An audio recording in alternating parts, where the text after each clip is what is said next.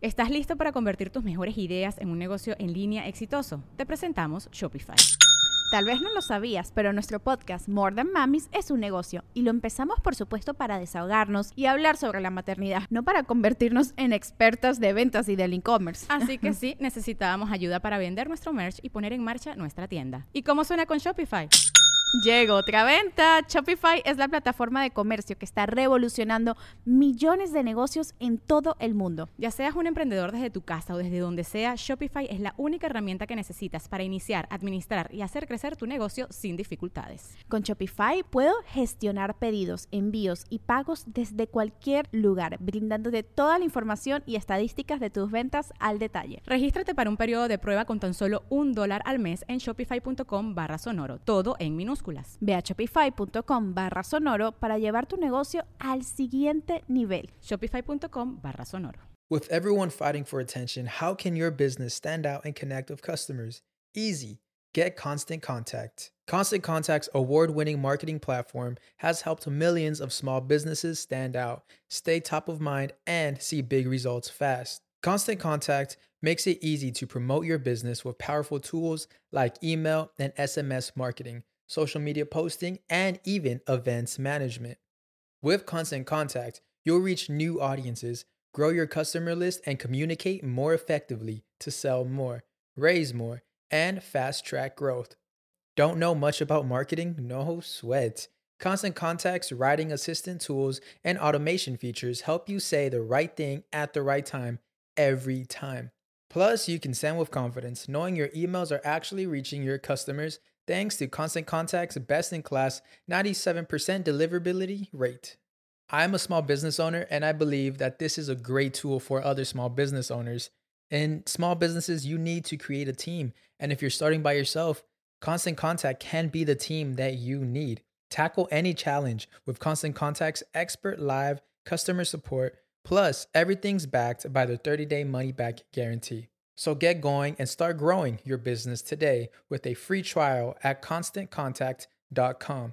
Just go to constantcontact.com right now. Constant Contact, helping the small stand tall. ConstantContact.com. Te tengo un mensajito antes de que comencemos. Teposcuencos Coyoacán estará ofreciendo cursos presenciales en Amatlán, Ciudad de México y en el Bajío Búscalos en el Instagram tepos con z-cuencos-coyoacán y entérate de todas las promociones que tienen de instrumentos mágicos, espirituales y místicos.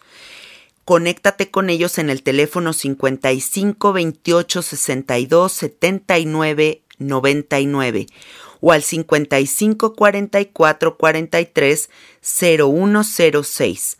Si quieres conectar de una forma más íntima con el maestro Jeffrey Torkington, te aconsejo que vayas al podcast y busques el episodio número 37. El título, El poder del sonido. Ahí vas a poder conectar con Jeffrey y ver toda la sabiduría que habita en él. Gracias Jeffrey Torkington por ser el patrocinador oficial de Sabiduría Psicodélica.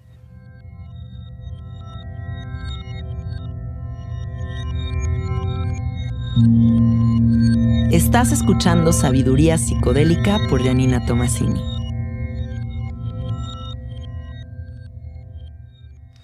Hola, hola amiguitos, ¿cómo están? Bienvenidos al episodio 153 de Sabiduría Psicodélica. Estoy muy contenta el día de hoy porque al fin voy a entrevistar a Gabriela Mezcua, que es, diría que un ícono del mundo psicodélico mexicano. Ah. Bueno, es alguien que mucha banda conocemos desde hace mucho tiempo, que ha hecho cosas importantes de investigación, eh, de reducción de daños, cosas bien bonitas y porque él vive en Berlín y al fin está aquí en México y pues bueno, al fin se nos hizo tener esta entrevista. Bienvenido, Gabriel, ¿cómo estás? Estoy muy bien, estoy súper feliz de estar aquí en México, lo extrañaba muchísimo. Claro. Ahorita hace muchísimo frío en Berlín. Además, y eh, frío con pandemia es la peor combinación en la historia de, de todo, es muy muy difícil de aguantar. ¿Cómo has navegado eso, eh? La pandemia ya en Alemania. Oh, la verdad es que sí ha sido como una inventiva muy interesante de cómo juntarse, cómo, cómo la gente se puede juntar en contextos ya no los, ya no los acostumbrados, como por ejemplo Berlín es un lugar donde casi todo el mundo se junta en los clubes, en fiestas así como muy, muy producidas, en saunas, todas esas cosas están canceladas. Sí, pues Entonces Se, se, se, ha hecho un panorama de mucha invención de contextos y eso, la verdad eso está bien bonito. Pero con el frío y, y, así como la verdad es que la gente también se empieza a poner muy de malas. Entonces yo sí fue así de, no, pues chao, nos vemos luego. está bueno esta mezcla, ¿no? Que se uh -huh. está haciendo como de gente que está moviéndose, viviendo ciertos meses del año en un país y luego se van a uh -huh. otro y como que vas con el clima y vas pues abriendo nuevas posibilidades. Me gusta como ese movimiento que también veo mucho aquí en México, ¿no? O sea, Exacto. muchos extranjeros que dicen, yo necesito solecito y voy para allá y están viviendo acá. No, de hecho ahorita la, o sea, la mitad de Berlín está en México. Y antes se iban a Portugal o se iban a Ibiza. Y ahora la mitad está en México. Hasta, hasta hoy en la mañana estaba viendo un, un, meme de un amigo que decía como de... Perdón por no estar en México. Así como... Qué buen meme. Porque to, todo mundo está aquí. Yo sí. estoy hasta, hasta la verdad sí me da un poquito de miedo porque de repente ahorita México está en un mega boom. Y mientras que eso es muy bueno, también puede ser bastante malo, ¿no? Porque de repente yo ya vi un montón de cosas, eh, como Chacagua, por ejemplo, que yo soy un adicto a las lagunas de Chacagua y en Oaxaca, convirtiéndose en un resort beach con Ay, no. en un año, en un año, en un año empezaron a construir hoteles así medio resort, de boutique, y te quedas, ¿quién, ¿quién compró eso? No, pues es que un alemán, no, pues que un canadiense, y si es así de, híjoles, que sabes que qué bueno que la gente cobra interés por México, pero qué peligroso que vengan con una diferencia de recursos tan marcada, en donde ellos tienen la oportunidad de decir, 7 millones de pesos, pues claro. Sí. Y para nosotros es como de, uy, ¿de dónde sacas 7 millones de pesos? ¿Me entiendes? Entonces, para nosotros invertir en nuestro país se vuelve difícil. Es bien difícil. Y pues para es ellos... lo que ya pasó con Tulum. Exacto. Es, exacto. El, es el perfecto ejemplo de esa gentrificación, ¿no? Uh -huh. En donde estás yendo a una playa y resulta que es una playa privada y si quieres acostarte en un camastro cuesta sí. y si te quieres tomar un mezcalito cuesta un dinero que dices, güey, ¿qué? O sí. sea, ni que estuvieran en Europa. Claro. Pero bueno, sí. Cuéntale a la gente qué haces, qué has estudiado. Tú tienes un largo mm. camino con los psicodélicos y quiero que la gente se conecte con toda tu visión y todas las posibilidades que has abierto. Bueno, pues eh, yo soy, en realidad soy antropólogo, pero tengo una, yo, yo, siempre he dicho que tengo como mi triángulo sagrado, en donde es música, terapia física y antropología, o ciencias sociales. Digamos, mi formación es que yo siento que siempre tiene que haber algo creativo, ¿Mm? algo de sanación y algo de idealismo en la vida de uno. Y yo no puedo vivir sin ninguno de esos tres elementos. O Qué sea, bonito. Soy músico, soy terapeuta físico y soy activista.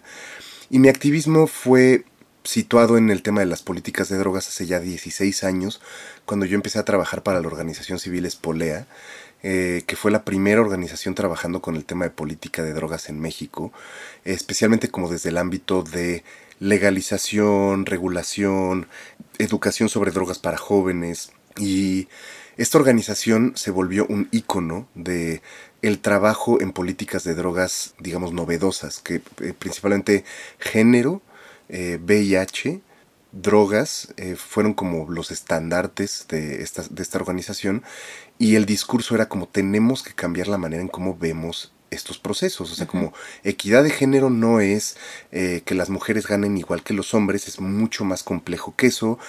El, los derechos de, de, las poblaciones homosexuales y especialmente del todo el tema de VIH no se trata así de borrar el, el de, de, de, que ya no haya VIH en el mundo, sino se trata también de educar a la gente sobre entender por qué vino, de dónde vino y cómo podemos evitar que esto pase otra vez, especialmente en cuestión hacia eh, estigmatización estigma, de, estigma claro. de poblaciones que nunca tuvieron la culpa de. Sí. Eh, y, y, de repente, pues drogas. Y yo ahí fue donde me quedé, híjole, este tema me interesó un montón.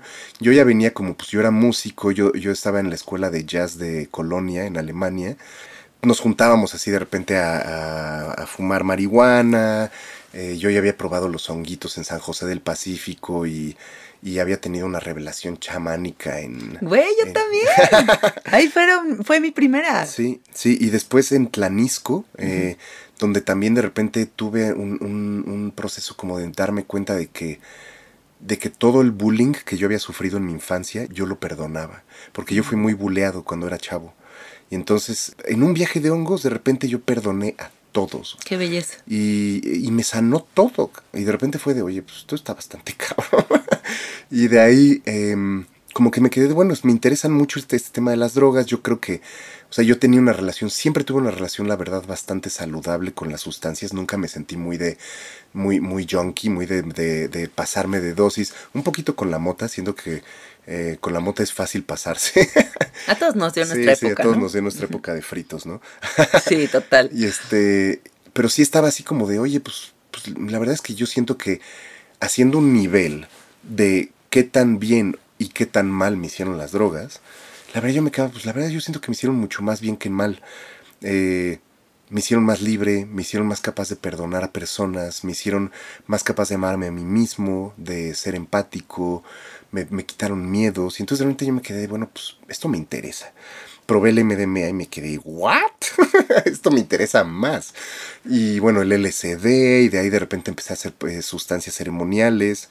Empecé a conocer como que el mundo de las drogas era mucho más amplio de lo que yo creía, como cuando yo empecé aquí en México con, con la organización Espolea, hicimos el stand de reducción de daños en festivales como el Ometeotl, el Cupuri. Teníamos ahí nuestros sistemas de educación de drogas en varios festivalitos y, y fue algo muy bonito, pero de repente empecé a darme cuenta que más allá del mundo de la reducción de daños, que ya era un mundo bastante grande, estaba también el mundo como de los activistas por los derechos indígenas en cuestiones de la ayahuasca, de ceremoniadores, facilitadores, reguladores como desde las medicinas naturales, de todos los procesos como de eh, las ceremonias y los rituales indígenas. Y yo, me, yo estaba como de, wow, ¿qué es esto? Y entonces me empecé a clavar más y más y investigar más y más.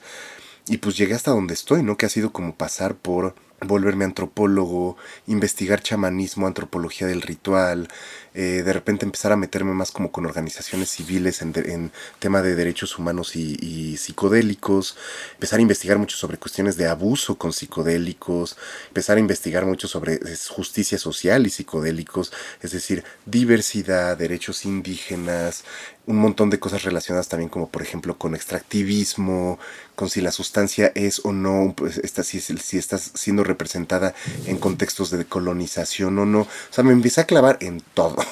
Y me volvió un poquito lo que tú dirías una especie de conector de la comunidad psicodélica, es decir, que conocía a un montón de personas, eh, conocía un montón de organizaciones, trabajé con un montón de ellas y muchas me solicitaban consejo para entender temáticas específicas. Así, oye, ¿qué opinas de el tema de colonización de ayahuasca en el contexto de ceremonias eh, ocurriendo en Tulum? Y era como, y era como ah, pues va, te cuento, ¿no? Y Sí. entonces como que me empecé a volver un poquito de el consultor. Y, y fue, una, fue una experiencia muy bonita, ha sido una padre. experiencia muy bonita. Y actualmente ha- hago eso, ¿no? He trabajado para un montón de organizaciones como internacionales y nacionales, pues básicamente dándoles, haciendo consultorías, haciendo investigación sobre, espe- sobre ellos me hacen una pregunta de investigación, oye, ¿qué hacemos para esto? Y yo lo investigo. Ah, Y- qué padre. Está sí. buenísimo. Bueno, vayámonos al inicio de los tiempos. Yo creo que todo esto comenzó en nosotros, tanto tu interés por esto como mi interés por esto, en los raves. O sea, creo que la cultura rave ha influido de una manera muy positiva en mi vida, muy positivamente también en tu vida, eh, cómo llegaste a, hacer este stand de reducción de daños eh, para revisar las sustancias de la gente que realmente se estuvieran metiendo lo que creían que tenían que si alguien se mal viajaba en el rave lo podían contener y lo podían apapachar en ese proceso. Y, y creo que no he tenido un episodio en donde hablemos de ese amor que tenemos por la cultura de las fiestas, pero estas fiestas que resultan como una cierta ceremonia para nosotros, ¿cierto? Es como esta congregación de mentes abiertas, esta congregación de gente que está interesada en lo mismo que tú, donde la música resulta como un expansor de la conciencia, un espacio de experimentación. no estás un par de horitas, ¿no? Son como tres días de convivencia, dos días de convivencia, entonces se desarrolla una familia. ¿Tú cómo viviste los rapes? ¿Qué opinas de esta cultura? ¿Cómo la has vivido? Ay, fue lo mejor del mundo. Sí, ¿no? sí, yo creo que para todos, eh, para todas las personas que van a un rave por primera vez, yo, yo, yo creo que sí es importante primero que nada hacer una pequeña distinción como entre raves y lo que algunas personas le han dicho como festivales transformacionales. Porque la verdad es que sí, en algún momento ya cuando estaba trabajando en stands de, de reducción de años, de repente llegué a ir a raves que me quedaba de, eh, esto no está tan inspirado. claro, hay de todo. Sí, sí, sí. O sea, como hay de repente de raves a raves, ¿no? Y había como raves que de repente sí me quedaba de, ok, o sea, aquí la gente realmente pues, ustedes están metiendo crack y, no. y mota y, y hasta solventes y decía como de, bueno, pues su, su, consumo, pero pues no, no, definitivamente no dirigido hacia un tema muy espiritual. Mientras que sí había como raves aquí en México. Yo me acuerdo mucho justo de la época pre-Ometeotl y pre-Cupuri, como que hubo estos festivales, los Forest Frequencies, el Spirit of Colors. El Spirit of Colors fue mi primer rave. Eh, antes fui como a de estos, a, estos que había en Teotihuacán gigantesco que tocaban Infected Mushroom. Yo también. Pero que, pero que me parecían, de hecho, un poco, yo solo fumaba mota y solo estaba así de, un chingo de gente. Pero yo me acuerdo que esa, tenía como unos 21 o 22 años cuando fui al, al Spirit of Colors, que era en un cráter, me acuerdo que había una productora que se llamaba Deliria y Creo que ellos fueron los responsables del Spirit Colors o de los que vinieron después. Mi amiga Marita y Tony. Ellos son de Liria. Ah, órale, va. Son muy amigos míos. Sí, No, hombre, o sea, qué festivo. Porque sí, era una. O sea, podías ver la intención muy diferente, no, no específicamente enfocada al full on, eh, al género full on psytrance, sino más enfocado como a un psytrance más fino, más psicodélico, más como psychedelic psytrance. y, y yo me acuerdo que yo sí estaba de, oye, ¿qué es esto? O sea, de. Y me acuerdo que ahí probé por primera vez el MDMA y no lo podía creer. O sea, yo estaba en verdaderamente bailé creo como unas ocho horas, conecté profundamente con mi cuerpo. Levantando tierrita. Uf, sí, sí, sí. Y de que yo estaba de, no, es que esto es la realidad, o sea, como esto es, estoy conectado con todos aquí, somos la misma persona, estamos vibrando. y, y yo creo que sí, de ahí vino como un proceso de inspiración muy fuerte hacia lo que después empecé a trabajar cuando entré a antropología, de hecho, mi tesis era principalmente sobre antropología del ritual y la experiencia, enfocándome primordialmente en el tema de los festivales. ¡Ay, qué chingón! Y sí, o sea, como yo hice mi, tesis antropológica sobre el potencial de los de la medicina psicodélica dentro de contextos ritualísticos y, y, yo delimité tres contextos ritualísticos. Uno era el contexto del ritual propio, ese, ese ritual personal que nosotros hacemos eh, hacia nosotros mismos, el, después el ritual ceremonial, las ceremonias, y el otro la fiesta. Y yo decía, es que la fiesta es un ritual, y de hecho, si les interesa este tema, yo les recomendaría que lean a un antropólogo que se llama Graham St. John, que es un mega maestro de todo el tema de la antropología de los festivales. Y él lo que dice eso es, clarísimo, ¿no? Desde casi casi empieza el libro diciendo, a ver, tú llegas, tienes un altar en donde está el DJ que está poniendo la música y en, las bocinas son las eh, veneraciones, las ofrendas y la son los componentes del altar y la, y la danza son las ofrendas que nosotros damos. Y nosotros estamos danzando como una ofrenda. No es una ofrenda al DJ, es una ofrenda a la música, a la vibración. El DJ solamente es un sacerdote. Y de repente yo estaba así como, es que claro, o sea, si tú ves la conformación de un escenario rave, pues es un altar espiritual, ¿no? O sea, es un altar ceremonial, es una misa psicodélica. Es una misa, es una misa. y obviamente también el proceso, pues la, la, las, los psicodélicos son la Eucaristía, ¿no? Y no sé si, si a, ti te ha pasado que de repente si llegas a un rave, no te has metido nada, y si estás como de, ah, pues qué divertido, pero no estás para nada en el proceso ceremonial, como que cuando tomas la sustancia, entras a la Eucaristía, ¿no? Y estás conectado con la vibración, que además es bien interesante porque la frecuencia modulatoria de la música electrónica, desde el down tempo hasta el psytrance, va más o menos de los 90 a los 140 BPM, bits por minutos, y eso es exactamente la frecuencia cardíaca del ser humano. O sea, como nuestro corazón, dependiendo de si estamos en paz o si estamos corriendo, vibra más o menos entre 90 y 140 bits por minuto. Yo no sabía eso. Entonces, eh, yo, yo siempre, o sea, mucha gente no entiende que la música electrónica es una oda a las frecuencias cardíacas de cuando nosotros somos bebés y nuestra primera percepción en la historia de la percepción humana es el corazón de la madre, es el beat de la madre. Mm, qué hermoso. Pum, pum, pum.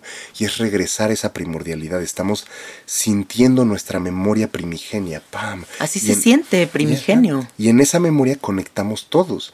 Y Mm. por eso, o sea, mi, mi tesis se trataba de, un, de un, un antropólogo que se llama Victor Turner, que él sacó una cosa que se llama la antropología de la experiencia, en donde él dice, cuando nosotros experimentamos procesos sagrados, procesos que son experiencias únicas, nuestra vida cambia para siempre.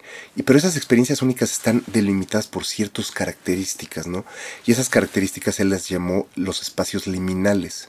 Los espacios liminales son espacios en donde uno entra y el tiempo, el espacio acaban, estás en un lugar delimitado y pierdes tu estatus. Es decir, todas las personas ahí son lo mismo.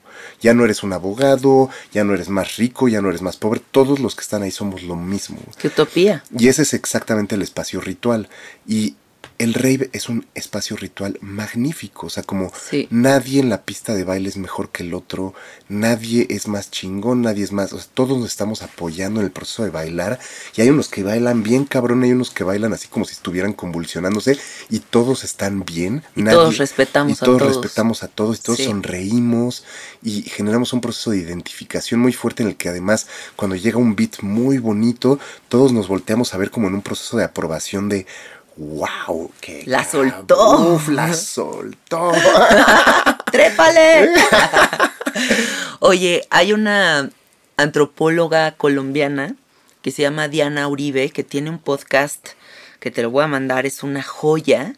Esta mujer habla delicioso, o sea, como que sus narrativas son así súper bonitas. Y tiene un episodio en especial que habla de la canción de Imagine, de los 50 años de la rola Imagine. Y hace como toda una retrospectiva de lo que fueron los Beatles para la banda, ¿no? O sea, para la banda de ese entonces que de verdad, a ver, los Beatles a mí, a nivel musical, me parecen espléndidos, me parecen lo más hermoso del universo. Pero más allá de su música, creo que el movimiento contracultural que ellos crearon fue lo que es como lo más destacable de todo esto. Claro. Creo que los raves son como como ese mismo lugar, así como nuestro mini Woodst- Woodstock, donde suceden esas cosas, donde creemos que todo es posible, donde no hay guerra, donde hay solo amor, donde hay solo aceptación, donde todos somos libres de pensamiento, ¿no? Y se siente como esa ancestralidad de eso que se generó con los Beatles o con muchos otros movimientos, Exacto. que se sigue sosteniendo. Y es muy bello verlo, Sí. ¿no?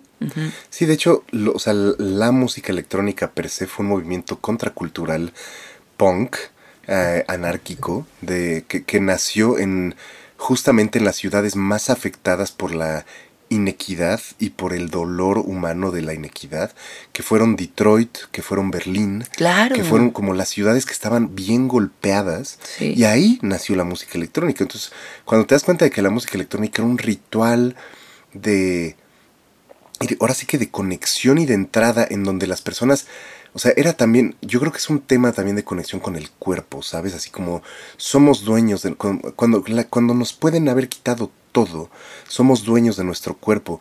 Pasaba algo muy parecido con el tema de la esclavitud. El blues, la historia del blues, se origina en los cantos de los esclavos, ¿no? Y los esclavos tenían este tema de que sus cantos eran su más sagrada posesión. Y, y creo que hay una historia, eh, ahora sí que yo le llamaría la historia secreta de la música, que es un poquito en donde la música funciona como un espacio desde donde el cual el ser humano se tiene a sí mismo. No importa cuántas cosas nos quiten, no nos pueden quitar la música. Y la música representada en el baile, en el cuerpo, en el sonido, o sea, al menos, aunque nos cortaran las orejas, seguimos escuchando música dentro de nuestra cabeza, ¿me entiendes? No hay manera de que nos quiten esa libertad. Y entonces yo creo que la música representa un, sí, como una especie de salvación. Y además, bueno, ya, ya muchas teorías esotéricas han hablado de que de todos los lenguajes que existen, así la matemática, la física, la química, la biología, la ciencia más parecida al lenguaje divino, muchos piensan que es la música. La música tiene temas matemáticos súper interesantes y muchas veces cuando piensas en cómo se mueve el universo, en cuestión como de frecuencias, vibraciones, pues la música, ¿no? sí. Entonces, yo diría que la música también es el lenguaje más parecido a, a como la realidad es. Y por eso también tenemos una atracción muy espiritual hacia ella. Y por eso nos ha salvado tantas veces.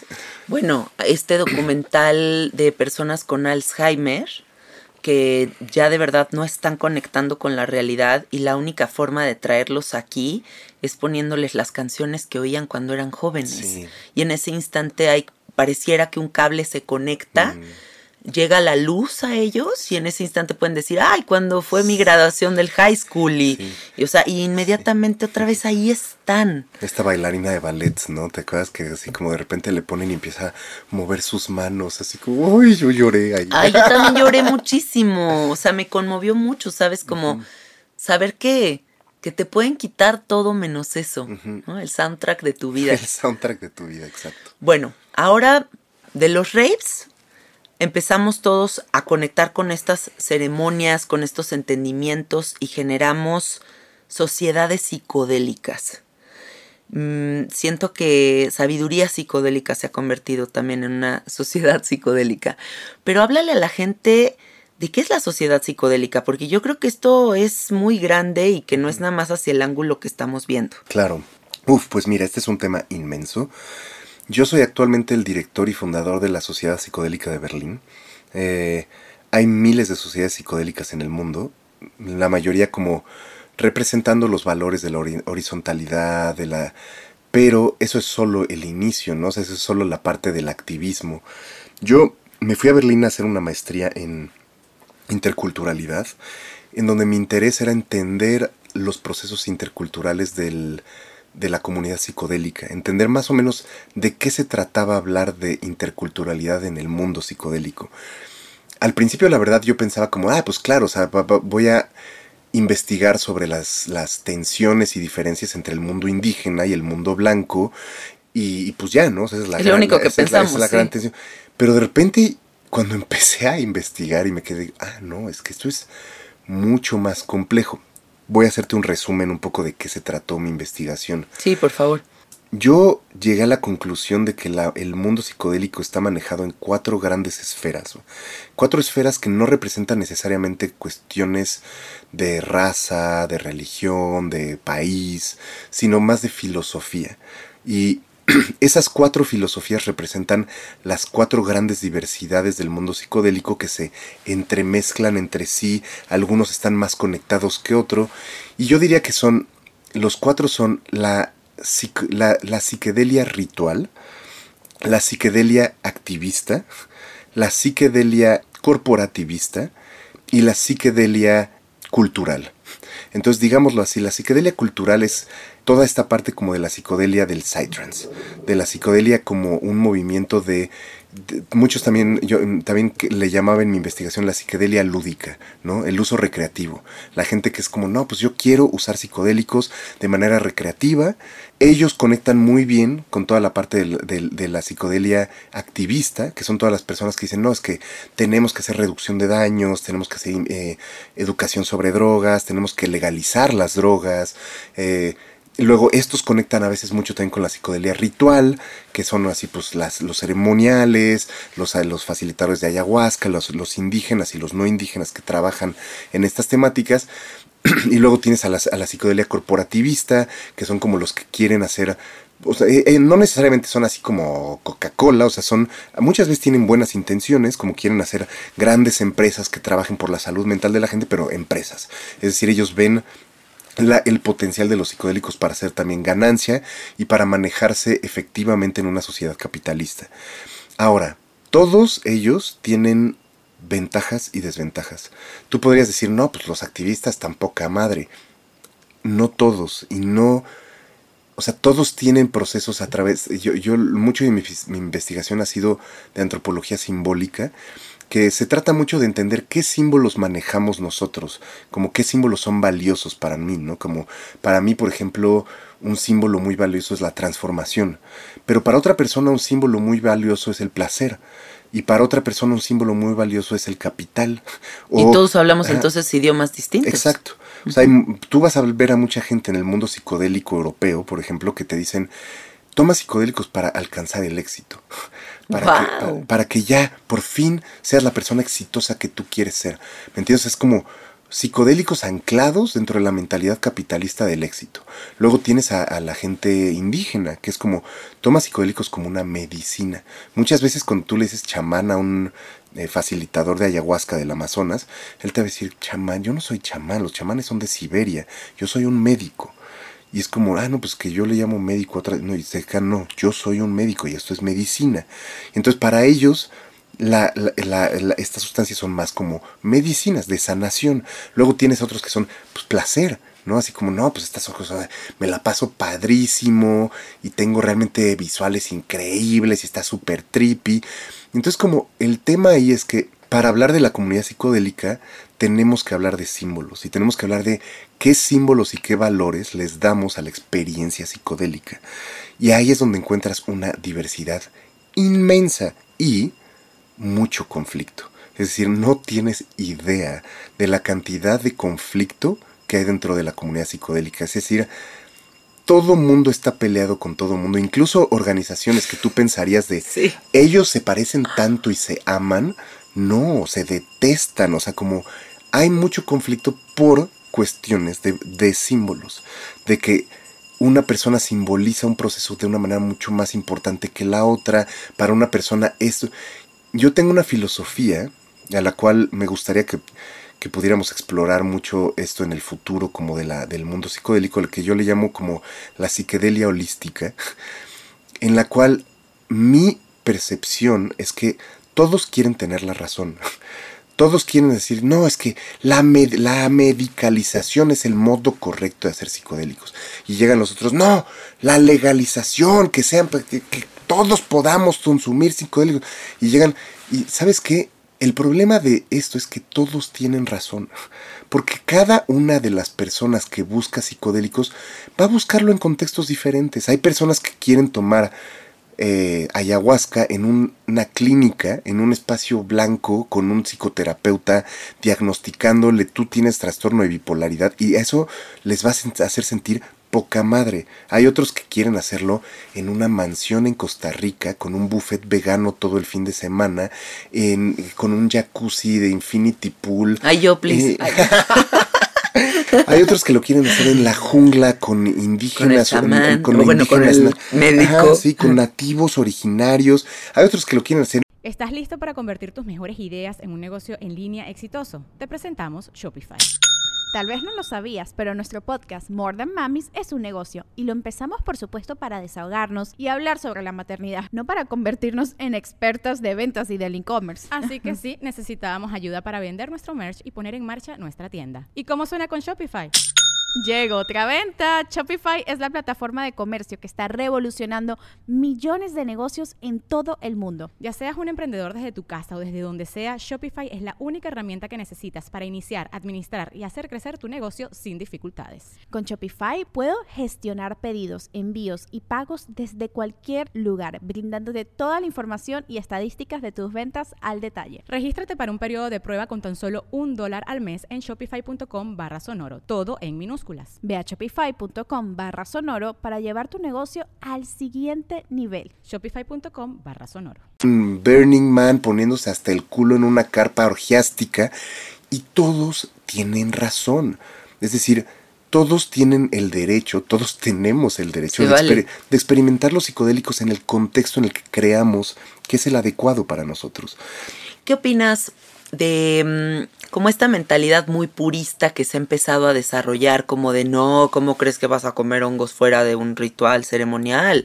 O cómo vas a abrir estas puertas de percepción en no sé dónde, pero, o sea, yo siento que no hay que estar peleado con lo recreativo y con lo ceremonial, porque ambos forman parte de la expansión de la conciencia.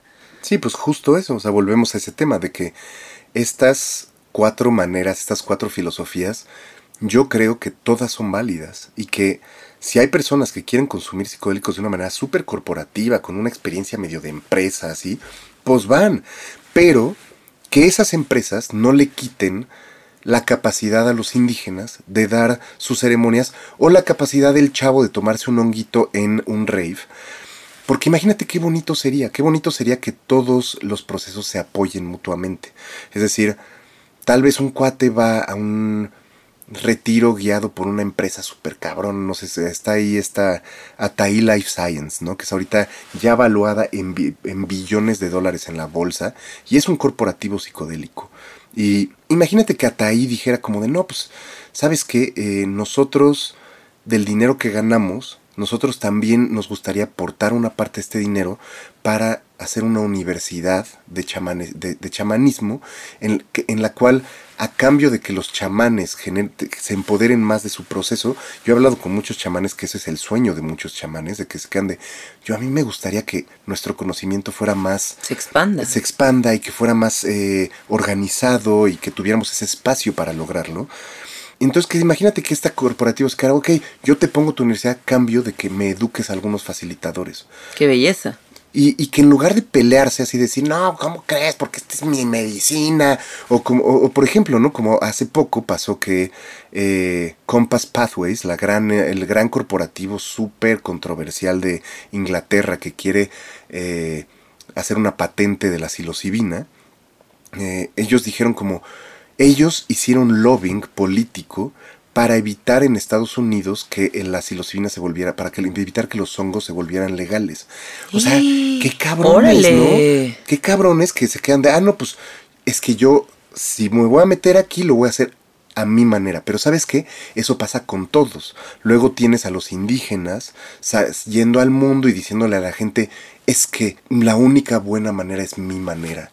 Este es el camino. Entonces ahí tienes a todos los seguidores. No, es que el chamán dijo que este es el camino. Es como carajo, dense chance. Todos los caminos, mientras sigan perspectivas de reducción de daños y de reducción de violencias, por ejemplo, no abuso, nada de sexualización de las personas mientras están en estados psicodélicos, al, o sea, al menos mientras no sean tus parejas o tus compañeras sexuales, o sea, consent. Eh, es decir, mientras, la- mientras haya reducción de daños, y por eso la palabra reducción de daños nunca va a dejar de ser Me la, encanta, ma- ¿eh? la más importante, es decir, mientras haya reducción de daños, todos los esquemas son válidos. Ah, Dense. Nada más, pues no se, meta, no, no se metan el pie. Ayudémonos. La comunidad psicodélica no está avanzando porque todos están metiendo el pie. Así que no, que MAPS no quiere que el MDMA salga aquí, que en este no quiere que los hongos salgan acá. Y, y es como de, oye, ya, por Dios, maduren. Sí, y es irónico porque creo que el mensaje principal del, del uso de todas estas herramientas es como la unidad y como la disolución del ego y como esa entrada a comprender la ilusión de lo individual. Entonces es irónico que en una sociedad donde se practica tanto eso, no podamos ponernos de acuerdo, ¿no? Exacto. Y ahora me gustaría que hablemos de la parte de la legalización, porque yo siento que es un pedo muy idealizado. Siento que toda la banda está como muy clavada en hay que legalizar, hay que legalizar, hay que legalizar.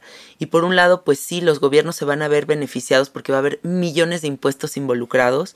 Pero también veo una cultura californiana, por ejemplo, muy enfocada al plástico, de ser personas que nos prendíamos un porrito con una sabanita y ya está. Ahora estamos fumando unos vapes muy sofisticados, hechos de plástico, que quién sabe dónde van a acabar.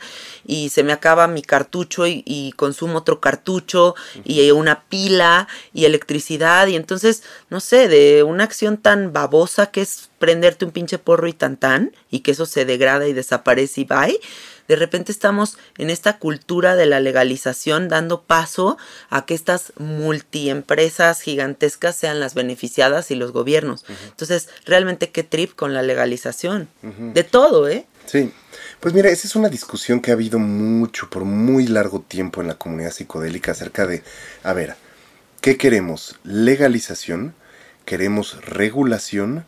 Queremos marketing, es decir, queremos, que, queremos eh, un proceso de, em, e, de generar, generar que los psicodélicos se conviertan en un producto, el debate es bien complejo. La legalización, o sea, porque por ejemplo también está el tema de la descriminalización. Eh, ¿Qué diferencia hay? Un montón. Básicamente, o sea, yo, diría que las más, las, las cuatro, los cuatro grandes términos en este tema son legalización, regulación, descriminalización y comodificación. Y cada uno de ellos conlleva filosofías diferentes. Legalización es un poquito como la más utópica, es todos contra todos, así de vamos a legalizar y eso significa que ya pues ya son legales. Y eso también significa pues vamos, o sea, que se tienen que legalizar los sistemas de producción. Y entonces, pues de ahí es como un poquito de dense, pero necesariamente una legalización en una sociedad capitalista va a llevar a una comodificación. Entonces, para las personas que le tienen miedo a la comodificación de los psicodélicos o de las drogas, vienen los procesos de regulación o de descriminalización. Descriminalización son no legalizar, es decir, las drogas, la producción y venta de drogas sigue siendo ilegal, pero el consumo no. Entonces, simplemente si a ti te agarran con un churro, con unos hongos, o si te agarran high en un rave, no hay pedo. No, hay pedo. no eres un criminal, sí, pero sigue el, tema de, de, dónde viene, claro. sigue estar, sin estar resuelto, entonces el narcotráfico sigue existiendo. Luego viene la regulación, que es como de que, de acuerdo a las circunstancias de tu país, y de tu gobierno y de todo, pues vamos a poner un proceso de nuevo, ok, como hizo Uruguay con la marihuana, así de, vamos a sacar unas credenciales, solo el gobierno puede producir. Si tú quieres aplicar para comprarle marihuana al gobierno, tienes que aplicar al programa de comprador de marihuana, ya que te hicieron un examen del corazón y de la chingada, entonces ya sabemos que sí puedes consumir, eso es regular, ¿no? Entonces estás poniendo como va, es legal, pero con condiciones. Con ciertas normas. El tema es que las cuatro tienen ventajas y desventajas, ¿no? O sea, como lo que tú dices, o sea, el sueño de muchos es la legalización. El mío también, ¿no? Es así como, ah, pues ya simplemente legalicen a la chingada, cabrón. El problema es justamente que es muy difícil hacer una legalización sin un proceso agresivo de comodificación, en donde las empresas se queden de, ahí te voy. Sí. Ahora, ha habido propuestas interesantes, ¿no? Por ejemplo, una de ellas ha sido, fue, por ejemplo, la de Maps, que justamente lo que Maps hizo fue decir, ok, ¿qué tal que legalizamos el MDMA, legalicemos la terapia con MDMA, pero eh, primero yo tengo una ventaja de 5 años en la que solo yo puedo producir MDMA para que los corporativos y todo no se abalancen sobre el proceso y los precios se regulen.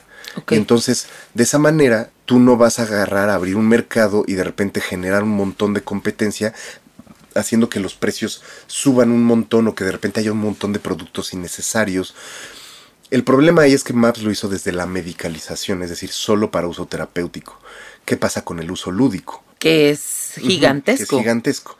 Y el tema es que si tú, porque mucha gente está de, no, ya, ya, ya viene, porque mira, ya es legal la terapia el que sea legal la terapia no implica para nada que el uso lúdico venga pronto, ¿no? O sea, como el uso lúdico de drogas sigue siendo muy estigmatizado, y yo sí siento que le falta un ratito, al menos unos 10 años, para que ya empiece a asentarse la idea de, ok, pues tal vez, yo no creo que va a haber un, proceso en el cual eh, lleguemos a un bar y podamos comprarnos un, un MDMA, yo más bien creo que van a empezar a salir bares especializados para eso O sea, como clubes, bares, en donde...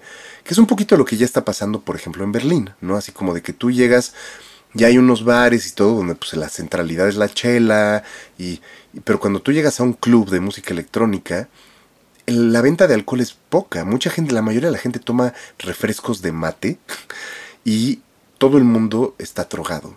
Pero de una manera muy consciente, ¿no? O sea, como difícilmente ves a gente en el piso, o sea, como todo el mundo está súper consciente, bailando, pasándose la poca madre. Y ahí te das cuenta de que sí se puede, pero que necesitas una sociedad bastante educada.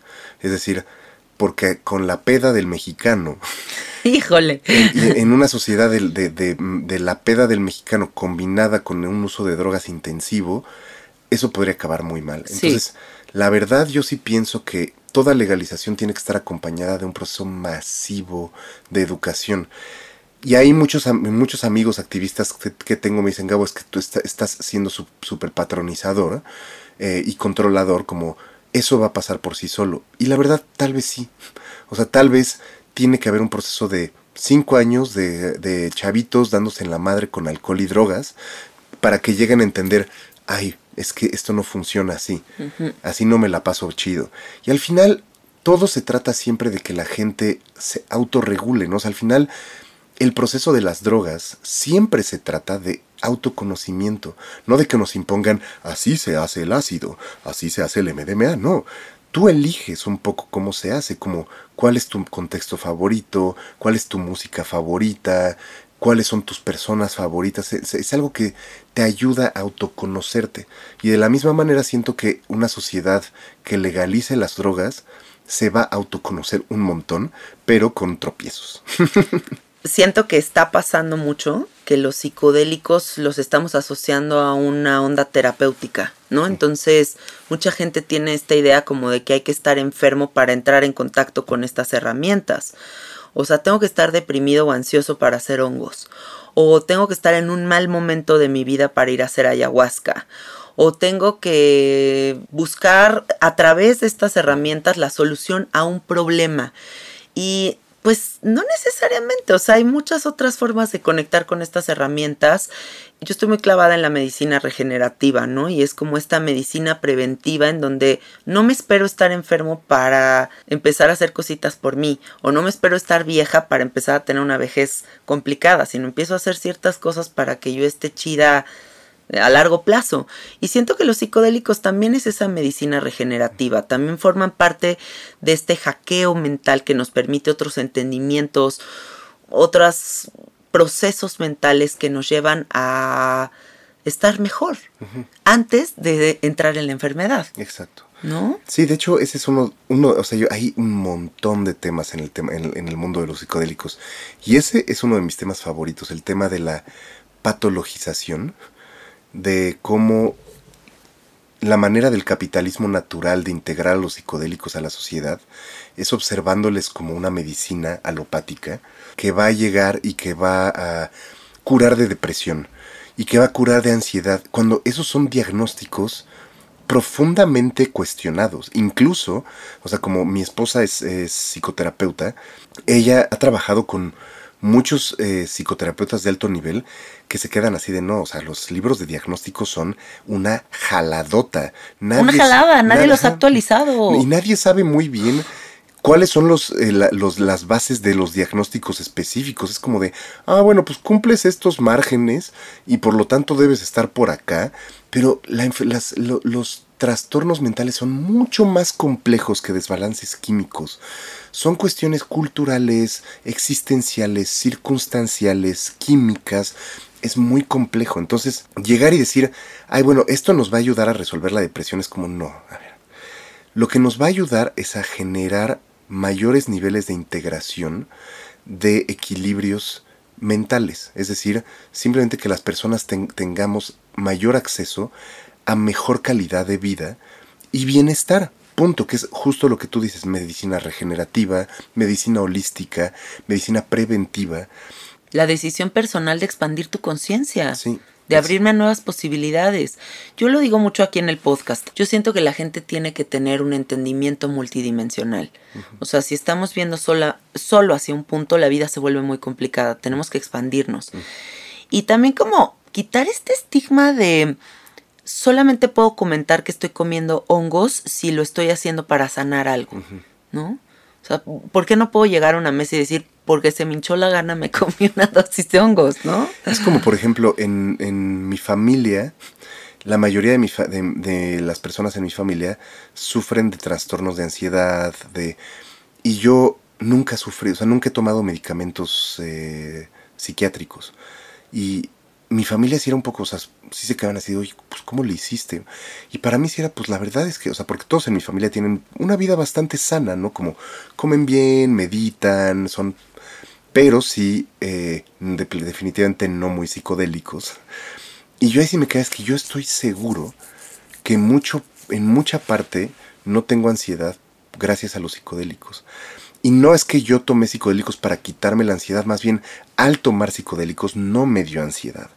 Hay un concepto en Alemania, de hecho yo, una de las razones también por las que me fui allá fue para trabajar con, con la Mind Foundation y especialmente yo quería como trabajar mucho con este concepto que actualmente está siendo cada vez más popular en el mundo psicodélico, que es el de salutogénesis. La idea, ¿Qué es eso? La idea, o sea, la medicina como la conocemos está casi siempre construida en patogénesis, es decir, en dónde se genera la enfermedad o cómo se genera la enfermedad. Salutogénesis es en dónde se genera la salud, cómo se genera la salud. Entonces ya no te estás fijando en qué está mal, dónde está la enfermedad, qué está pasando ahí. Más bien estás buscando, tú estás sano, ¿de dónde viene esa salud? por qué se genera esa salud, cómo mantenemos esa salud. Qué bonito. Entonces, más bien es una ciencia no enfocada en matar al virus, sino enfocada en fortalecer al cuerpo. ¿Me entiendes? Y es un, es un enfoque completamente diferente. Cuando tú en lugar de enfocarte en matar al virus, te enfocas en fortalecer al cuerpo, el virus se muere, pero no solo el virus se muere, sino también se mueren un chingo de otras cosas que te estaban haciendo daño. Y es que yo creo que esa es la visión que deberían de tener todos los gobiernos, ¿no? O sea, en vez de meter tanto miedo, empezar a hacer un plan de trabajo para prevenir o para fortalecer. Sí. O sea, estamos en una sociedad en la que las personas trabajan 42 horas a la semana, están exhaustos, están deprimidos, sus oportunidades de vida disminuyen cada vez más, no se pueden comprar una casa, comen de la chingada, hay un montón de grasas, de azúcares, de, cosas empaquetadas, eh, la comunicación emocional está disminuyendo. Y, y, la solución es la vacuna. O sea, como yo no soy antivacuna, yo estoy completamente consciente que las vacunas ayudan. Pero el tema es que no vas a solucionar esta pandemia con vacunas. Es una estupidez. No es lo único que debería de tomarse en cuenta. Para nada. Lo que necesitas ah, sosteniendo el proceso de las vacunas es principalmente un proceso de salutogénesis, de decir, a ver, tenemos una sociedad súper explotadora, súper tóxica y necesitamos disminuir esa toxicidad porque de esa toxicidad viene nuestra debilidad al virus. Es decir, yo no sé cuál sea tu caso, pero yo el creo que como el 99% de los casos de personas que conozco que han muerto o que han tenido un proceso muy difícil con el coronavirus ha sido casi siempre personas en altos estados de estrés, ya sea porque hacen deportes extremos o porque viven una vida muy estresante en cuestiones laborales o que comen muy mal, con altos índices de obesidad, es decir, personas casi siempre con calidades de vida no tan buenas, personas con buenas calidades de vida, con bajos niveles de estrés, con bajos niveles de cortisol, en buenos estados mentales, en buenos estados de salud, en general, casi todos, y digo casi porque no es una generalización, pero casi todos pudimos responder, a mí me dio, y pudimos responder de maneras... No me dio a mí. Pudimos responder de, de maneras bastante de, ah, pues sí, o sea, estaba, es un virus duro, pero hasta ahí. Sí yo creo totalmente que los psicodélicos están insertados en un esquema impresionantemente importante que todavía no estamos entendiendo muy bien sobre qué significa la salud, en donde tú eres el dueño de tu salud y además la salud no es algo que se alcanza con una pastillita, sino con trabajo. Y todos sabemos, todos los que somos eh, psiconautas, sabemos que la psicodelia no es un paseíto por el campo, no es así como, ay, voy, me voy en bici por la marquesa, no. La psicodelia puede ser bastante dura y hay mucha chamba, ¿no? Le, pone, le pones mucha chamba. Sí. Y eso está bien. No Es un camino valiente. Sí, y, y tienes que caminarlo. Y al caminarlo, sanas procesos.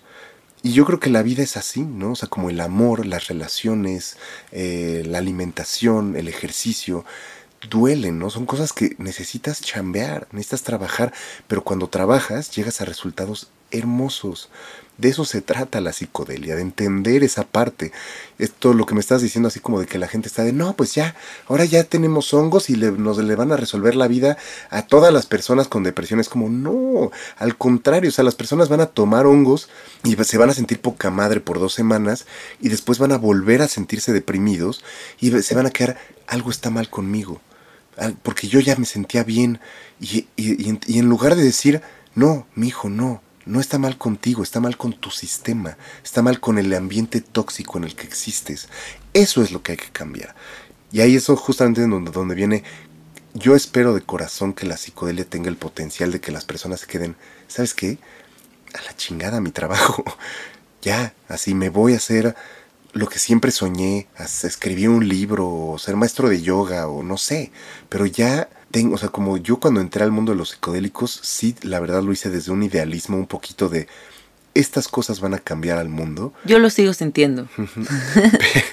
pero, pero ahora me doy cuenta de que va a tardar más de lo que yo creí. Sí. Yo pensaba que iba a ser de, la banda toma psicodélicos Y listo. y ya estuvo. no, No. es todo un proceso. Aquí en el podcast hablamos mucho de eso, ¿sabes? Como de, pues si ya vas a tener el valor de ir a hacer un psicodélico, si ya te vas a comprometer con un proceso que no necesariamente es luminoso y fácil, puede ser un camino complicado, dale todo lo que necesita para que se integre. O sea, comprométete con hacer terapia, empieza a chambear, empieza a ver si realmente estás contento en esa relación o te tienes que divorciar. Topa si, si, si quieres seguir en ese trabajo horrible en el que estás. eh, si te gusta ser padre de familia, si no, si, o sea, cuestiona un poquito. Cuestiona. Cuestiona, porque no podemos solamente ver hacia un punto. Es- o sea, la felicidad es integral. La felicidad tiene que ser como naturaleza, pero mi familia, pero mi gatita, pero mi alimentación, pero mi meditación. O sea, son demasiadas cosas. Sí. Y esto que decías de, pues sí, hay cosas que duelen, pero que nos hacen fuertes. O sea, hoy en la mañana estaba haciendo ejercicio y estaba metiéndome una chinga. Y mi gato estaba acostado al lado de mí y dije, güey, qué envidia. Qué envidia este güey ahí tumbado y yo aquí ah, chingándole. Pero bueno, pues de eso se trata la experiencia humana, a final de cuentas, ¿no? Como de todas estas construcciones que, que cuestan trabajo, pero que al final nos hacen sentir sólidos y sostenidos. Totalmente. Ahora, de todas estas investigaciones que haces, de todas las cosas que te vas enterando en estos research psicodélicos que haces, ¿qué terapias has escuchado raras que se están haciendo eh, o nuevas posibilidades que se están abriendo, potenciales terapéuticos que estamos viendo en, pues, desarrollándose en todo el mundo? Un montón. No sabes la cantidad de cosas tan interesantes que están pasando. Em, el año pasado yo trabajé para un estudio, yo, yo hice una consultoría para la Open Society Foundation. Ellos me contrataron específicamente para generar un informe sobre el potencial de la medicina psicodélica para el tratamiento de la salud mental en poblaciones vulnerables. Es decir, todas las personas de escasos recursos que no tienen acceso a terapia psicológica, la, Open Society de repente dijo, oye, está interesante que los psicodélicos, pues la verdad es que si funcionan, pues funcionan con tres sesiones al parecer. Y eso es, disminuiría los costos inmensamente de terapias psicológicas a las que no pueden acceder personas de escasos recursos, personas que, que migrantes. Entonces, de ahí, de, de, esta investigación que hice, yo saqué justo una respuesta inmensísima a la pregunta que me estás haciendo. Un montón. No sabes la cantidad de gente haciendo cosas interesantísimas. O sea, desde, pues justamente sabes cómo están eh, personas que están... La verdad no estoy muy seguro de si tengo el, el permiso legal de, de, decir nombres. Ok, Entonces simplemente voy a decir circunstancias. de acuerdo. Pero por ejemplo está un investigador en, en, en Brasil que le está trabajando con la diferencia en las, las diferentes cepas de ayahuasca, las diferentes plantas de ayahuasca, la manera en cómo crecen, la, las plantas de las que están rodeadas, es decir, dentro del chamanismo se sabe muy bien que la ayahuasca eh, debería crecer cerca de ciertas plantas, ¿no? Como el tabaco, por ejemplo. Eso promociona al parecer eh, ciertos tipos de procesos en, donde la ayahuasca está más conectada o, tiene efectos diferentes. Y entonces de repente pues, hay este investigador que se queda de, ok, vamos a probarlo científicamente. Entonces está haciendo como todas las diferentes cepas de ayahuasca en diferentes entornos y también trabajando con, por ejemplo, jóvenes con adicción al crack, eh, jóvenes que fueron abusados sexualmente. Entonces, como también trabajando mucho dentro del esquema de decir qué potencial tienen diferentes cepas con diferentes tipos de procesos. Ah, procesos de adicción, procesos de violencia. Luego, por ejemplo, están eh, la eh, terapia como que está mezclando, ¿no? Como esto, esto ya es más o menos viejo, pero en Suiza como cada vez más aceptado los estudios de que están mezclando MDMA con LSD. Luego también ya se están... El Candy Flip. El Candy Flip. o sea, ya los estudios de Candy Flip ya se están aceptando cada vez más. Eh, luego, por ejemplo, también tienes... Pues ya, ya todos sabemos que los estudios con ketamina están dando Brutal. pero eh, ahorita hay muchos, muchos investigadores y muchos eh, facilitadores clínicos que están empezando a darse cuenta que la ketamina, así no más, no, no, o sea, que tiene mucho más potencial en un ambiente también medio ceremonial, medio sagrado.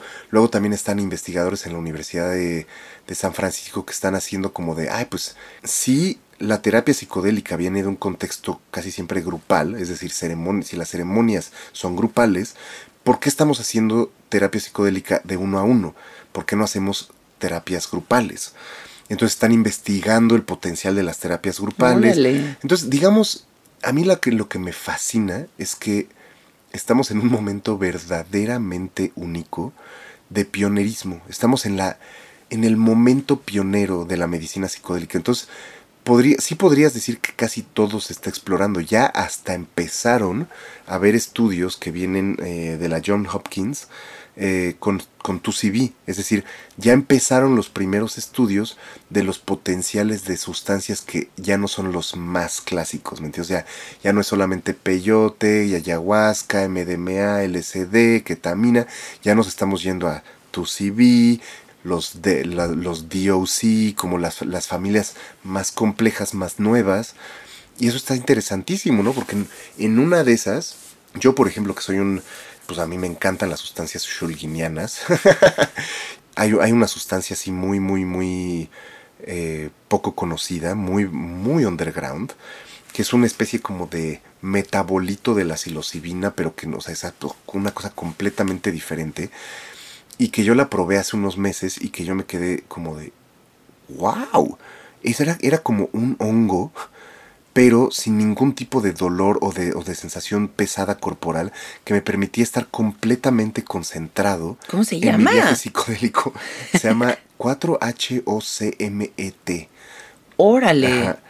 Y wow, qué hongo con esta sustancia. Qué padre. Y justamente yo me quedaba, es que sabes qué, qué interesante también que conforme se empiece a, conforme empiece a avanzar más el tema de los psicodélicos, vamos a descubrir unas cosas loquísimas, porque pues ahorita estamos súper constreñidos a que los laboratorios más avanzados pues no pueden investigar esas cosas, pero imagínate cuando sea legal, o sea, vamos a sacar sustancias que seguramente vamos a decir cámara, o sea... Sí, el avance tecnológico que estamos viendo, pero ahora en la medicina, o sea... Yo, no sé si sea cierto, por ejemplo, que hay una leyenda que dice que, que Shulgin antes de morir descubrió una sustancia a la que él llamó Icarus y que algunas personas en el círculo cercano de Shulgin decían que Shulgin les dijo como descubrí la sustancia perfecta, pero el mundo no está listo para ella.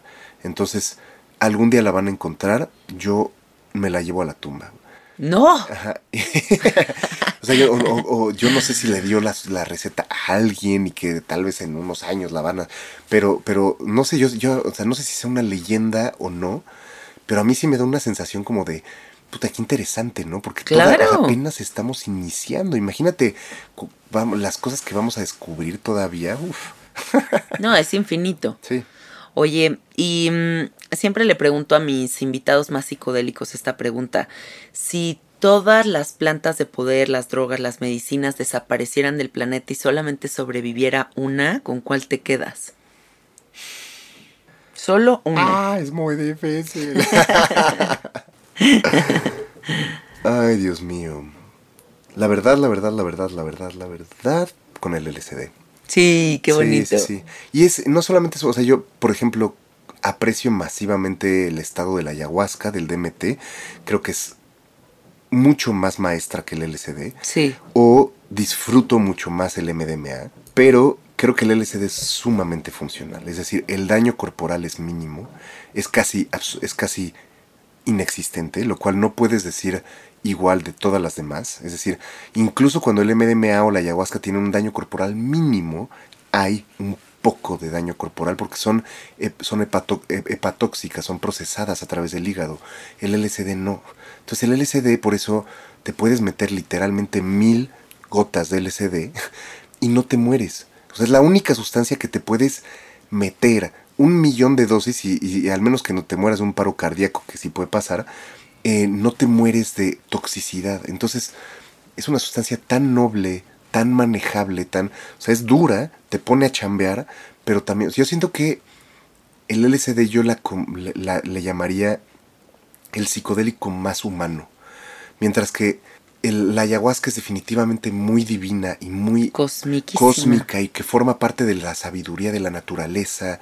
Y el MDMA pues sí está como más en el entorno de los empatógenos que de los psicodélicos. Entonces es otro tipo de conocimiento. Y yo sí diría que el LSD es el psicodélico de la humanidad. O sea, define la humanidad, ¿me entiendes? Es muy mental, es muy galáctico, es como tiene todo un proceso muy emparejado con lo que los seres humanos somos. Entonces yo sí diría que el LSD. Lo amo, también lo amo. No sé si es el que elegiría, pero sí también me parece extraordinario. O sea, crecí con mucho LSD y, me enseñó muchas cosas muy hermosas, ¿no? No creo que sería la mujer que soy hoy día si no hubiera tenido todas esas experiencias. Claro. Ahorita se me vino a la mente algo que leí en el internet que dije, wow, esto sí, o sea, dentro de este universo de, de terapias que has investigado y todo, leí que en Brasil les estaban dando ayahuasca a las personas que están en la cárcel. Sí, exacto. Y dije, wow, o sea, qué gran solución. O sea, imagínate, en vez de juntarlos con más gente y tenerlos como ahí metidos y con tanta maldad y con tanta con, con tanto dolor, eh, con esa reclusión, expandirlos en conciencia con esas medicinas. Me parece la decisión más sofisticada que, he visto. O por ejemplo, esta mi, mi, mi amiga mm, Natalie de, de Maps, que, que hizo un estudio del potencial del MDMA para resolver el conflicto entre Israel-Palestina. Wow. sentando a personas de organizaciones políticas, eh, no radicales, pero sí personas con opiniones muy fuertes, sentarlos en ambiente oh. ceremonial con MDMA, a platicar de sus diferencias y de repente el grupo así como de, chale, la verdad es que nunca me había dado cuenta de que te entiendo. Que ni tengo pedos contigo, güey. Sí, de que no, de que te entiendo, entiendo tu dolor. También lo que mi país ha hecho ha sido bien cabrón. Lo que, Los dos lados, ¿no? Es como de. Yo sí siento que, como tú dices, o sea, como con tantos procesos, así cárceles, eh, guerras, relaciones. Eh, yo tengo, mi, mi, mi, esposa y yo nos estamos formando para convertirnos, nuestro gran sueño es ser terapeutas psicodélicos para parejas. Ya hemos hecho varias terapias psicodélicas con parejas y los resultados son impresionantes, impresionantes. Estamos desarrollando nuestra metodología. Eh, yo me doy cuenta de que verdaderamente hay un, hay un potencial increíble para trabajar con esos lados oscuros de la humanidad en donde nos llenamos de odio, nos gana, nos gana el rencor. Eh, por ejemplo, qué bueno que mencionas el tema de las cárceles porque las cárceles son tan ridículas, ¿sabes? Así como, ay, es que él mató a tal persona que sufra. Y es como, oye, esa persona fue golpeada por su papá, vivió a su papá violar a su mamá, vivió en un entorno de violencia.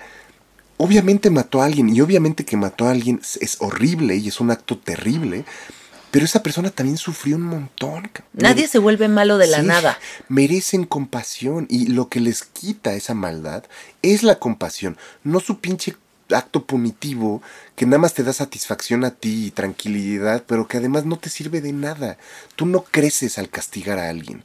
Tú solo te sientes más tranquilo. Es como cuando ganas un argumento, ¿no? Así como de, yo tengo la razón. Y ¿Ves? te dije. y de repente ganas y te quedas así de, ah, bueno, soy bien chingón. Y de repente te das cuenta, no crecí nada. Nada más impuse y de repente todos en la mesa ya no te quieren hablar. y te quedas así como, lo único que gané es self-pride. sí. Y, ahora un bajón. Sí, sí, sí, totalmente. Oye, Gabriel, yo he notado mucho que las redes sociales están con todo en contra de la libre expresión de todo este tipo de temas. O sea, lo veo mucho. A mí me tienen castigadísima en las redes porque uso todas las palabras que el algoritmo detecta, ¿no? O sea, psicodélicos, hongo, esto. O sea, como que ya están sobres. ¿Qué opinas de todo esto? O sea, estamos tan clavados en estos medios, estamos construyendo como todas estas realidades virtuales, tanta cosa como convivencias en espacios que no existen y pues no hay libertad de expresión como creemos realmente. Mira, lo, que pasa es que creo que tenemos que volvernos más políticos. Yo también por eso es, eh, me gustaría eh, eh, aprovechar este espacio para decirle a tus escuchas que si ustedes creen mínimamente en la causa de la que estamos hablando, que ustedes se vuelvan activistas y ser activista no significa ser este de los que salen a la calle y pintan y pintan monumentos. Ser activista significa involucrarse políticamente con entender ciertos procesos políticos y sociales. Lo que pasa es que nosotros vivimos en una sociedad mm, eh, dominada por la ética protestante, que fue, fue la ética que permitió el paso del capitalismo. Y la ética protestante tiene un problema crucial, no muy diferente al del catolicismo, pero en efecto un poco aún más estricto, un problema crucial con la temática del placer, en donde desde el punto de vista de la ética protestante, el placer es una distracción para el proceso de la productividad, que es el proceso más valioso y más conectado con Dios. Entonces, interesantemente, el trabajo es lo más valuado en nuestra sociedad, mientras el placer es lo más disminuido. Y entonces el placer, el, sexo, las drogas, la fiesta, siempre van a aparecer como procesos perniciosos, eh, imaginarios colectivos en los cuales, no, pues es que ahí no creces y en donde sí creces es en tu trabajo es en el hacer las cosas disciplinadamente. Y si tú ves, la mayoría de las películas, la mayoría de los tienen ese mensaje detrás, así hasta Spider-Man, ¿me entiendes? O sea, como siempre atrás vas a ver que lo que importa más es la productividad y lo que importa menos es el placer. Y entonces, lo que pasa con todo esto, yo siento, es que durante los 90, el principios de 2000, hay un boom del tema de las drogas. Eh, mucha gente empieza a querer hablar de eso todo el mundo empieza como a manejarlo como, no, pues es que ya las drogas hay que normalizarlas y todo. Y la ética protestante reacciona como diciendo, no, es que espérate, esto, es, esto pertenece al terreno del placer y nunca hemos visto históricamente que el placer funcione. Esto nos va a llevar a un lugar de pernición, de... Mm, Sodoma y Gomorra. Ajá, sí. Y, ¿sabes? Es bien chistoso porque yo tengo muchos amigos que trabajan como dentro de, la, de las temáticas espirituales especialmente o también como dentro del ámbito como de los de ámbitos como sociales alternativos que culpan a los procesos gubernamentales desde un lugar de la conspiración como no quieren regular tu vida, están controlándote para que no tengas placer y que seas una máquina de trabajo generadora de capital. Mira, entiendo por qué la gente cree eso, pero es muy, es muy fantasioso. Es, la realidad es mucho más simple. La realidad es que los sistemas morales tienden a auto autoglorificarse, en donde, o sea, tú, tú hablas con tu mamá, o sea, como así de simple, ¿no? Tienes, ¿a, poco tu mamá es una reptiliana que, que, te domina para que seas una máquina? No, las personas tienden a creer que su moral es válida y que su moral es la moral, es, es el sistema verdadero de la realidad. Entonces, es muy fácil que todos los sistemas capitalistas productivos tengan miedo del placer porque realmente creen y lo creen honestamente que va a llevar a los jóvenes a vidas perniciosas y o sea tú ves películas como Trainspotting o ves películas en donde siempre se pinta al usuario de drogas como una persona sin remedio que no tiene ninguna oportunidad en contra de las drogas. O sea, las drogas son estos entes malévolos que, que, son mucho más fuertes que nosotros y que una vez que nos tocan es así como de soy, soy tu esclavo o droga. Llévame a donde tú quieras. O sea, bueno, ya ves los comerciales estos setenteros que había como para espantar a la banda con el uso del LSD y era como un mono ahí tirado en el piso retorciéndose y así vas a terminar, ¿no? Será como muy extremo. y yo siento que lo que está pasando ahorita es que como todas las, las nuevas maneras de hablar de drogas, eh, han sido muy justo como habíamos mencionado antes, como desde el lugar de lo terapéutico, así como hasta Gwyneth Paltrow de repente se queda, no, sí, la ayahuasca cambió mi vida, pero siempre las palabras, o sea, cuando tú ves todos esos procesos, las palabras claves van a ser éxito, productividad, eh, se me fue la depresión y ahora me siento una persona nueva, eh, o sea, como, pero sí, otra vez, siempre apuntados hacia la misma ética protestante, donde yo ya no estoy deprimido, yo ya me divorcié de mi esposo que me hacía mal y yo ya puedo ser exitoso otra vez. Cuando nunca los escuchas decir, híjole, la verdad es que me ayudó a pasarme la poca madre. Y ya está. tuve, un mega orgasmo mental Punto. That's it. No, esos procesos siguen siendo muy clausurados. Entonces, cuando yo hablo de activismo, yo no hablo de que se vuelvan defensores de la política de drogas, que sí, o sea, estaría chido, pero más bien defensores de un cambio transformacional hacia un sistema mucho menos patriarcal basado justamente en la ética protestante, que es súper masculina, y hacia un sistema mucho más de ética del placer, de ética, de ética del disfrute y que nosotros seamos activistas del placer consciente, del placer que nos dice, ¿sabes qué? Yo vivo una vida de placer, pero es un placer ético. Es un placer desde donde está manejado desde el amor, desde, desde la responsabilidad, desde la sustentabilidad, y desde todas esas cosas que estamos descubriendo que existen y que se pueden hacer bien sin la necesidad de destruir al planeta con nuestra ética protestante productiva, que irónicamente es bien tóxica y bien violenta, pero que, no, que estamos así con los ojos cerrados. No, eso no es por la ética protestante, eso es porque la gente se desvía con el placer. Es como, no, cabrón, es por tu pinche ética protestante. Pero me dan esperanza las nuevas generaciones, ¿eh? A mí también. O sea, me da mucha esperanza. Yo recibo a mucha gente muy joven y de verdad los siento muy liberados. O sea, desde ya toda esta onda binaria, o sea, como lo siento en otro entendimiento total, en donde no tengo que ser una etiqueta, en donde no tengo que formar parte del deber ser, en donde cuestiono el sistema de creencias que me inculcaron. Totalmente. ¿no? Y hay como una, hay una conciencia mayor. Yo, yo veo dos partes. Por un lado veo una conciencia mayor, pero también veo un regreso al puritanismo, que me da un poquito de miedo.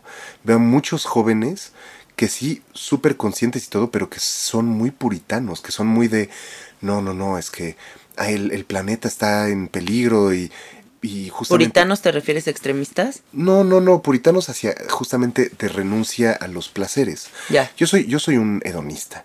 Un hedonista ético, ¿no? Como, como los de ethical hedonism. Sí. Que es como este movimiento de a través de la del entendimiento del placer podemos aprender a controlar nuestros demonios, porque justo nos confrontamos a ellos, ¿no? Y yo siento que muchos jóvenes están como en un proceso como de regresar a éticas más puritanas, de decir de, no, yo eh, prefiero tal vez, o sea, como por respeto y por amor, prefiero tener sexo hasta que tengo 21 años. es como de, o sea, no. Qué bueno, pero también, ouch, o sea, como que de repente sí siento que muchos jóvenes están volviendo, o sea, hay un, yo siento que hay una polarización de la sociedad, más bien es eso. Es eso. Lo que veo es polarización. Yo, de hecho, es más, a veces hasta tengo la sensación que la humanidad se va a dividir ya no en países, sino en dos grandes movimientos que van a estar así como casi casi uno en Europa y el otro en las Américas, en donde uno va a ser así como súper puritano, consumista, basado en temas de éxito y de productividad y tecnología, y el otro va a ser así como mucho más de, de espiritualidad, de ecología.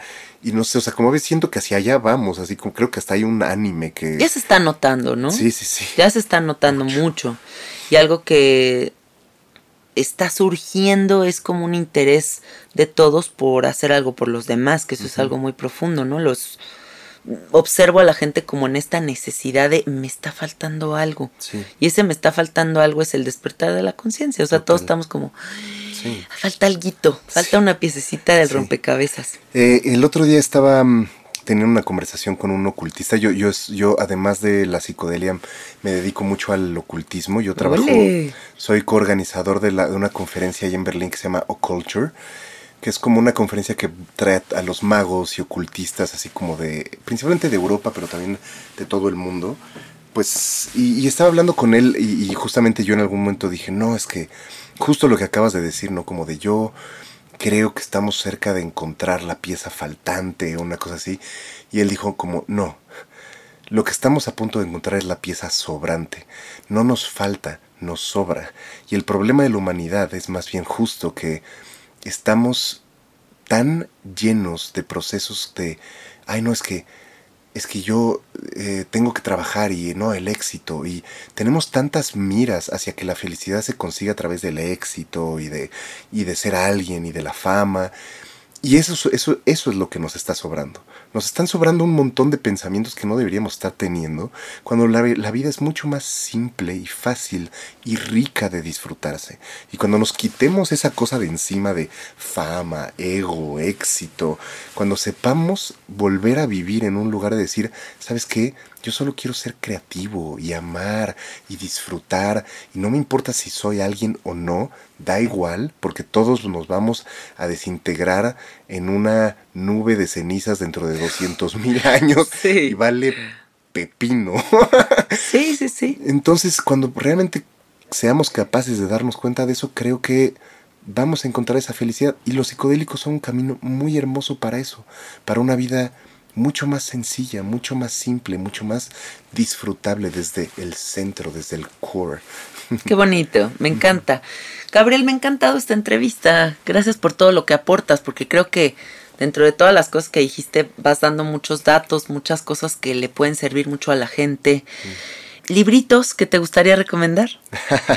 bueno, pues yo acabo de ser eh, publicado justamente en el libro de Psychedelic Justice, publicado por el Instituto Chacruna. Yo escribí un artículo sobre Psychedelic Masculinities, masculinidades psicodélicas. ¡Qué padre! Como hablando un poco sobre el tema del patriarcado, pero este libro está maravilloso porque yo siento que es uno de los primeros libros que está tocando un tema crucial, que es el tema de la, digamos, de todo lo social que existe alrededor eh, del, mundo de lo psicodélico. Y la verdad es que no hay muchos libros que estén haciendo algo así o que estén buscando algo así. Entonces me gustaría recomendar ese libro específicamente. Échenle un ojo.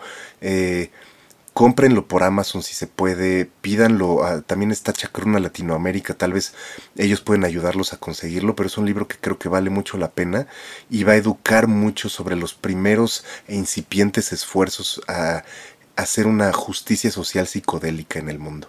Ay, lo voy a buscar, qué chingón, me encanta. Eso. ¿Y algún libro que a ti te haya cambiado la vida? Ay, ¿cuál no? Pero bueno, yo sí diría como de libros que me hayan realmente cambiado la vida. Bueno, pues justamente yo diría que los libros de Magia del Caos de Peter Carroll, que son justamente como sistemas de empoderamiento sobre qué es la magia, yo creo que esos libros a mí, la verdad, me, me, me movieron el tapete muy cañón. Obviamente como me gustaría hablar de tantos libros de Carlos Castaneda, de chamanismo, em, pero pues la verdad yo siento que todos los libros de la psicodelia al final van hacia temáticas muy parecidas. Yo creo que más bien cada persona tiene que elegir.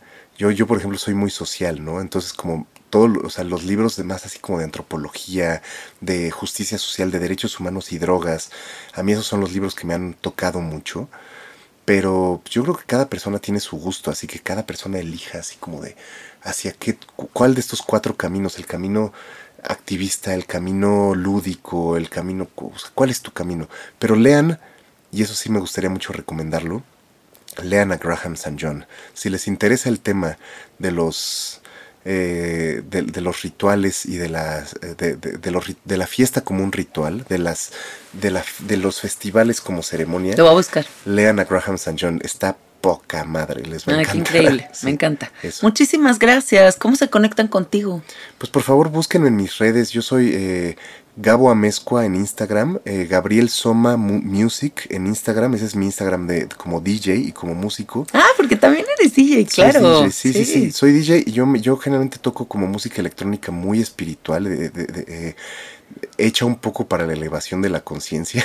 Ay, qué padre, yo quiero irte a ver tocar. Búsquenme también en SoundCloud como Gabriel Soma. Y, pues si quieren conectar conmigo a través de Facebook, Gabriela Mezcua, echen un mensajito. Yo, mis redes están un poco saturadas, pero si tienen una conversación conmigo, eh, yo los acepto. Yo a mí nomás no me gusta que me manden requests y que no me digan nada. A mí si me mandas un mensajito y me dices, oye, quiero conectar contigo, me interesa esto, yo te tengo en mi vida y somos amigos.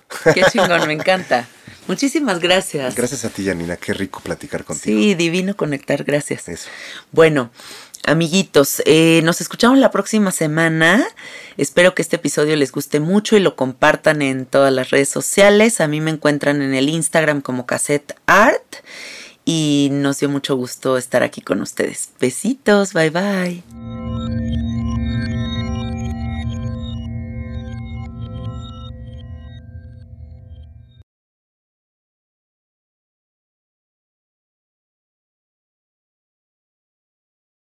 ¿Estás listo para convertir tus mejores ideas en un negocio en línea exitoso? Te presentamos Shopify.